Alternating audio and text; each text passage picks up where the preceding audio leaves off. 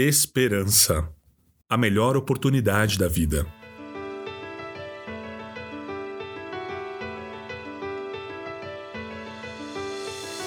Eu acho que você já ouviu falar sobre uma série da Netflix chamada La Casa de Papel.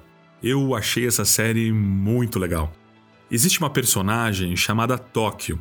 Em um determinado episódio, ela disse: Eu estava convencida de que poderia fugir da dor, mas eventualmente chega um momento que você para e toda a dor passa por cima de você. Isso me levou a refletir sobre a vida. Quantas vezes não pensamos que vamos conseguir fugir da dor? No entanto, eu tenho a certeza que não existe vida sem momentos de dor. Por isso que a esperança é algo tão importante. É ela quem nos mantém de pé nos momentos que estamos feridos, machucados, cansados, desmotivados. Mas como mantê-la? Ainda em La Casa de Papel, a personagem Berlim indica um caminho. A morte pode ser a melhor oportunidade da vida. A história de Zaqueu é um ótimo exemplo. Um homem que depositou a sua esperança no encontro com Jesus e teve a sua vida transformada. E com ele, aprendemos que para vivermos a esperança de um recomeço é necessário passarmos por algumas mortes. Veja, você precisa morrer para o seu passado. Zaqueu não era apenas um publicano, mas ele era o chefe deles. Os publicanos eram judeus traidores que se venderam ao império para explorar o próprio povo.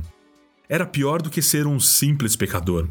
Apesar de toda a sua indignidade, isso não foi impeditivo para Zaqueu. Por isso, não permita que nada do seu presente e passado te roube a esperança do futuro.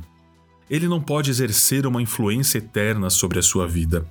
Não há nada que você tenha passado, feito ou sofrido que te faça sentir indigno, que te possa anular de ter esperança de recomeçar.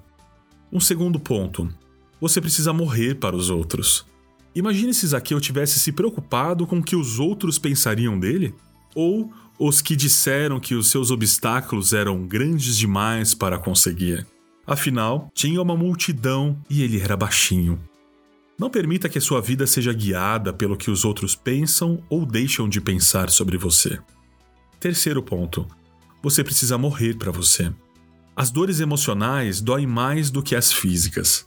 Zaqueu precisou morrer para o próprio ego, para sua reputação. Ele se humilhou, subiu na árvore, se expôs ao ridículo por ser pequeno para tentar chamar a atenção de Jesus. Por isso, não permita que o seu ego guie seus passos. Ele é enganoso e nunca leva a caminhos da esperança.